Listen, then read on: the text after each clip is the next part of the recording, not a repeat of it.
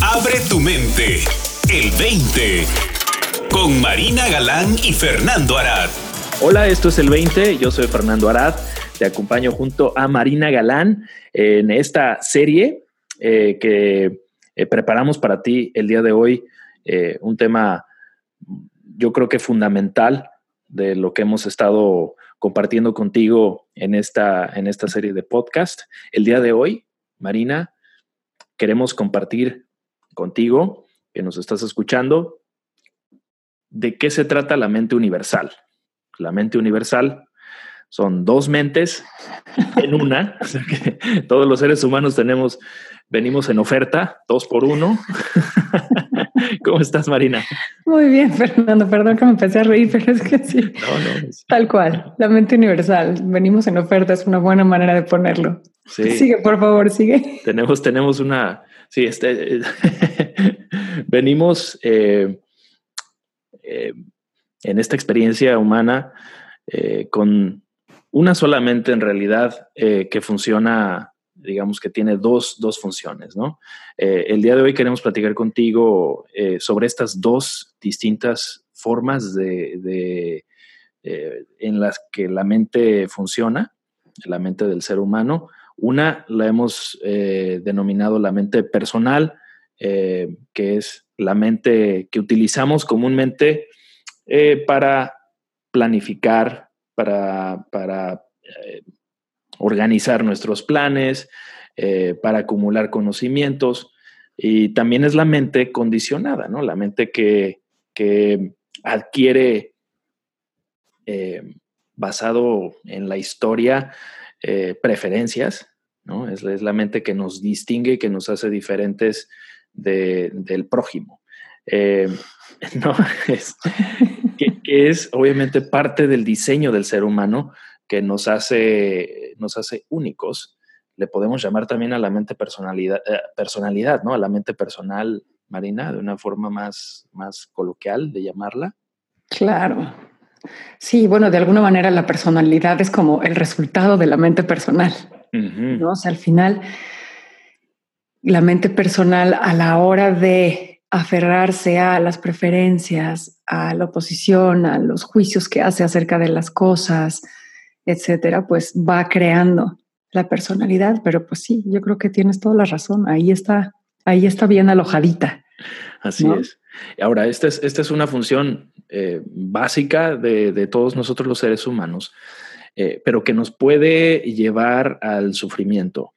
Eh, ¿Por qué? Porque si nos creemos únicamente en la mente personal, nuestra personalidad con nuestras creencias, nuestros hábitos eh, de pensar, etcétera, etcétera, creyendo que es todo lo que soy, eh, pues obviamente tiene, tiene limitaciones asociadas de, por naturaleza, porque es la mente que hace distinciones, la mente que opera de forma dual, viendo siempre los polos opuestos de frío, caliente, bueno y malo, eh, que también aplican para, para sí misma, ¿no? La mente personal se juzga a sí misma como no estoy siendo, no estoy siendo la persona que quiero ser, eh, no soy una buena persona, eh, estoy así, estoy feo, estoy gordo, lo que sea, ¿no?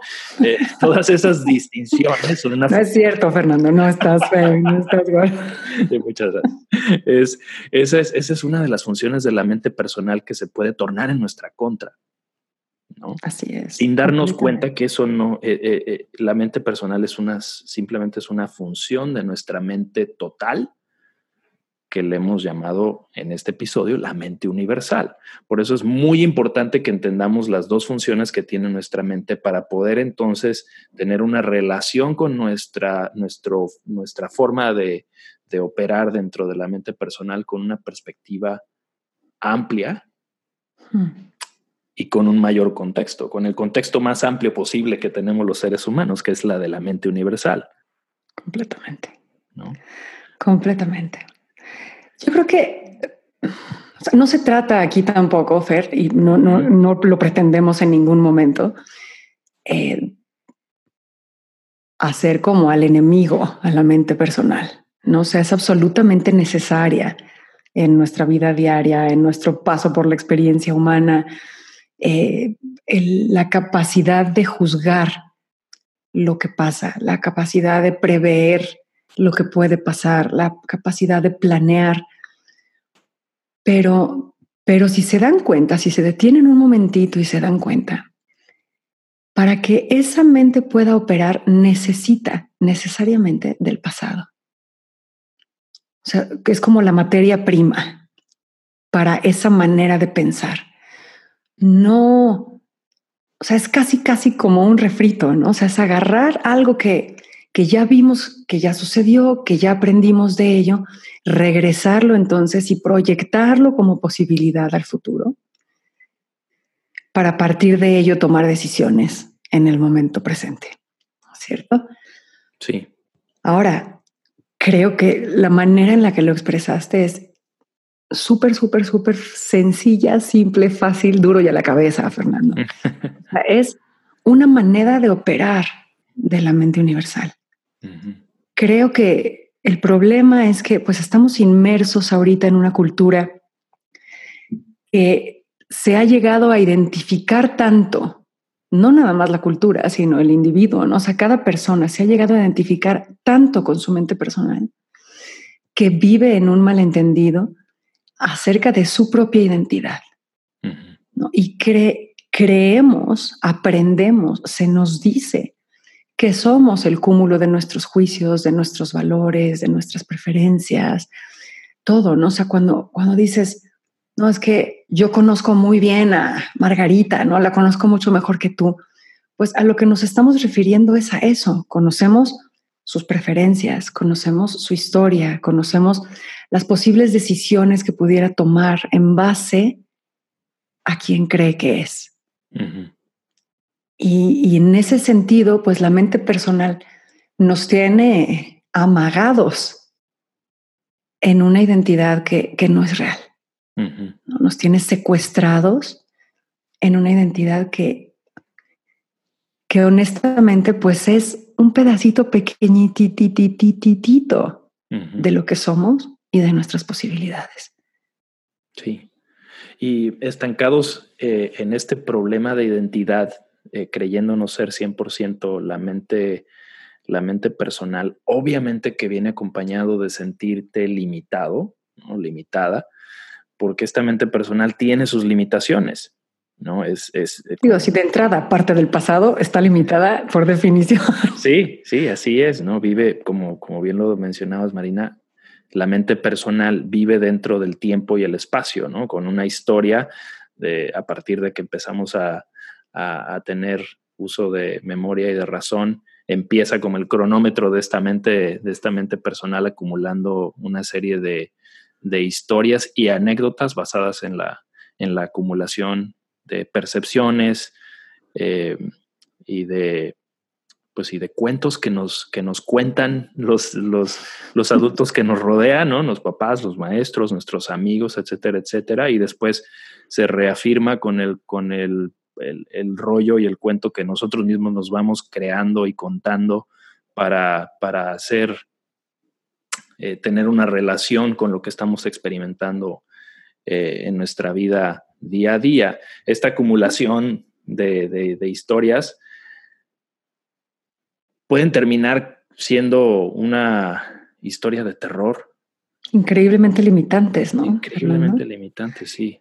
Aunque, aunque no sean terroríficas, aunque sean las más bonitas del mundo, son increíblemente limitantes. Sí, sí. ¿Sabes? O sea, si yo me creo, no sé, te voy a poner un ejemplo así, muy, muy vivido en lo personal, ¿no?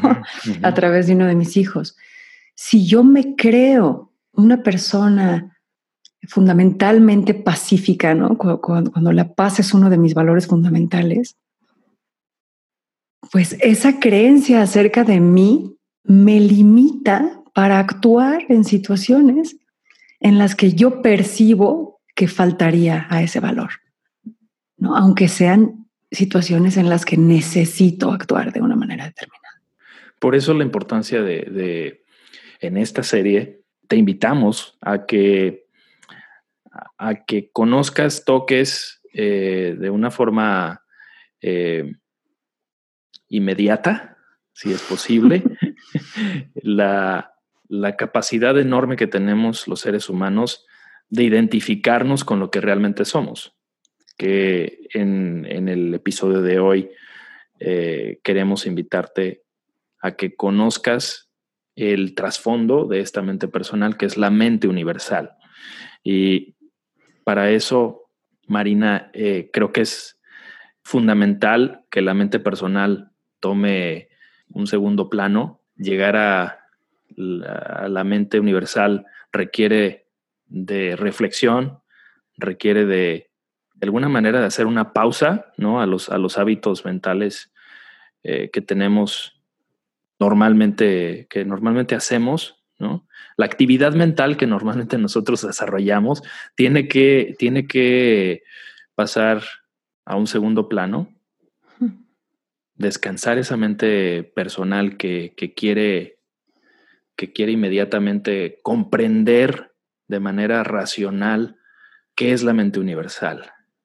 La mente universal es la que permite a esa mente racional funcionar, por lo cual la mente racional jamás va a poder entender la mente universal porque es entender de manera eh, como una comprensión eh, lógica de lo que es. Claro. Eh, es como si el río quisiera entender todo el círculo del agua, todo el ciclo del agua. Sí. Entonces, desde su perspectiva de río es imposible entender sí. todo el ciclo del agua, tal cual. Pareciera que pasar entonces de la mente personal a la mente universal es un acto de voluntad y un acto difícil, ¿no? Pero no se preocupen, o sea, en realidad, pues su mente universal está siempre presente y está siempre operando tras bambalinas, ¿no? atrás de la mente personal. Y lo único que necesitamos pues, es empezar a poner un poquito de atención. Así es. ¿no? Así es. Dale con la, con la analogía del agua. Sí, la analogía del agua, porque es, es, es como la analogía eh, que, utilizada en, en, en, muchísimas tradiciones, que es eh, el entender que que en la mente personal nos creemos, por ejemplo, la, ola ¿no? de, un, mar. Eh, la mente universal, la, ola se cree una ola independiente, como mente personal. La mente universal de la cual surge la ola es, es el gran océano en el que se encuentra esta pequeña ola que, sube y que baja, ¿no? Donde hay millones de olas que la acompañan. La mente, la mente personal es creerse ser solamente una, una ola, sin darte cuenta que eres el océano, ¿no? Y la mente universal es lo que, lo que todos somos, la que nos unifica y la que nos, nos, eh, nos pone en contacto con la, la unidad de toda la existencia. Así es. O sea, a, diferencia de la mente personal que opone ¿no? y nos ayuda a entender en tanto que opuestos, pues la mente universal integra, ¿no? o sea, acepta, entiende más allá de los opuestos, ¿no? O sea, puede que hagan 25 grados y para alguien sea mucho calor y para alguien sea mucho frío, pero pues la verdad es que hacen 25 grados, punto. No, sin, sin matices, sin opinión, sin juicio al respecto, ¿no? Entonces, la, mente universal nos abre la puerta a un entendimiento total, sin necesidad de limitarlo de un lado o del otro, encajonarlo de un lado o del otro. Y llevado a términos de entendimiento de uno mismo, ¿no? de la propia propiocepción, pues nos, nos devela que somos en realidad todas las posibilidades, ¿no? O sea, llevándolo un poquito al ejemplo de, de la, de si me entiendo como pacifista. O sea, pues entenderme desde la mente universal es ver que tengo la capacidad de ser pacifista, pero pues también tengo la capacidad de actuar de mil maneras que pueden parecer opuestas al pacifismo sin serlo realmente. ¿Me explico? Sí o, de ver que, que, no necesariamente necesito ser pacifista en un momento dado, sino que todas las posibilidades son mías en ese momento. ¿Cierto? Sí, la, la, la, mente universal es la materia prima de todas esas distintas versiones que ocurren ya dentro de la mente personal como, como eh, como actitudes o, que, se desencadenan como acciones. Ándale, la mente universal está como completamente abierta a recibir la información, ¿no? o sea, es la recepción de la información antes de lo que hacemos con ella. ¿No? Y la mente personal es pues la que ya realiza algo con la información, juzga, eh, conceptualiza, encajona, etcétera. Ahora, todo proceso creativo del ser humano, pues por naturaleza se lleva a cabo desde la mente universal, no desde la mente personal, porque necesitamos para poder crear algo abrirnos a información. Y entonces pareciera que la información, o sea, puede parecer que la estamos generando nosotros, pero en realidad pues está apareciendo en nuestra mente. ¿no? Creo que un ejemplo muy, muy facilito. Cuando, nuestra, cuando nuestra mente está, deja descansar a la mente personal y se relaja en el espacio de la mente universal, es como darle vacaciones a la mente personal. Y entonces le das libertad a tu mente de ir a donde quiere ir, ¿no? Como cuando estás en la regadera, cuando como vas corriendo en la mañana, cuando estás dando un paseo con tu perro, cuando estás, no sé, eh, en el gimnasio, cuando no tienes que estar pensando en nada. Y entonces le das libertad a tu mente de hacer lo que hace de manera natural. Entonces la mente se abre, recibe información y pues extrañamente es cuando se le ocurren las mejores nuevas ideas. Es, ese pensamiento fresco, esa capacidad de, ni siquiera de crear algo, algo nuevo, ¿no? aunque también, pero incluso de ver las cosas de una manera diferente, desde, desde una perspectiva distinta, con un matiz nuevo. Y, o sea, nada más ese, ese ejemplito chiquitito, chiquitito, es como una muestra perfecta de cómo ya está funcionando. No necesitamos hacer nada, pero sirve para otras cosas completamente diferentes y nos, nos libera de nosotros mismos que nos ha impuesto la mente personal. También estar en contacto con la mente universal, además de esta función creativa que, bien, muy bien describes, Marina, nos da acceso a, otras, a otras facetas que tiene que, creo yo que son también fundamentales de la mente universal, que es el acceso a, la tranquilidad, a la paz. Y también ¿no? porque, porque estar en esta, en contacto con la mente universal no solamente nos abre a la creatividad y nos genera, nos genera nuevas ideas, formas más claras de ver y de relacionarnos con, con, la realidad, sino que también nos, nos pone en un estado óptimo ¿no? de bienestar de, felicidad. Eh, es el verdadero, es el verdadero gozo, no, no una felicidad condicional por algo que sucede, sino una verdadera felicidad sin, sin causa. Exacto. Sí, y conforme estás hablando, Fer, o sea, se me hace que el sentimiento detrás de la mente universal, ¿no? De estar operando de esa manera, es como el sentimiento de ser. Mientras que el sentimiento que hay detrás de la mente personal es, es el sentimiento de hacer. Sí. ¿no? Y entonces hacer, lograr, modificar, cambiar, etcétera. Y sí, necesitamos hacer todo eso, pero nuestro sentido fundamental de bienestar y felicidad no viene de lo que se logra con el hacer, sino del descansar en el ser que ya estamos. Así es. Y por eso la invitación que queremos hacerles el día de hoy es que empiecen a notar la diferencia entre las dos, cómo se siente una, cómo se siente en otra. Jueguen con las dos, observen qué les trae cada una de las maneras de usarla. Ahora sí que nada más es cuestión de darse cuenta. Y por favor, no dejen de ir a el20online.com. Cuéntenos, por favor, sus experiencias, eh, sus observaciones al respecto. Así es. Y cualquier pregunta o duda que, eh, que pueda surgir al escuchar esta serie de, del 20, por favor también te invitamos a que nos la compartas en el 20 online.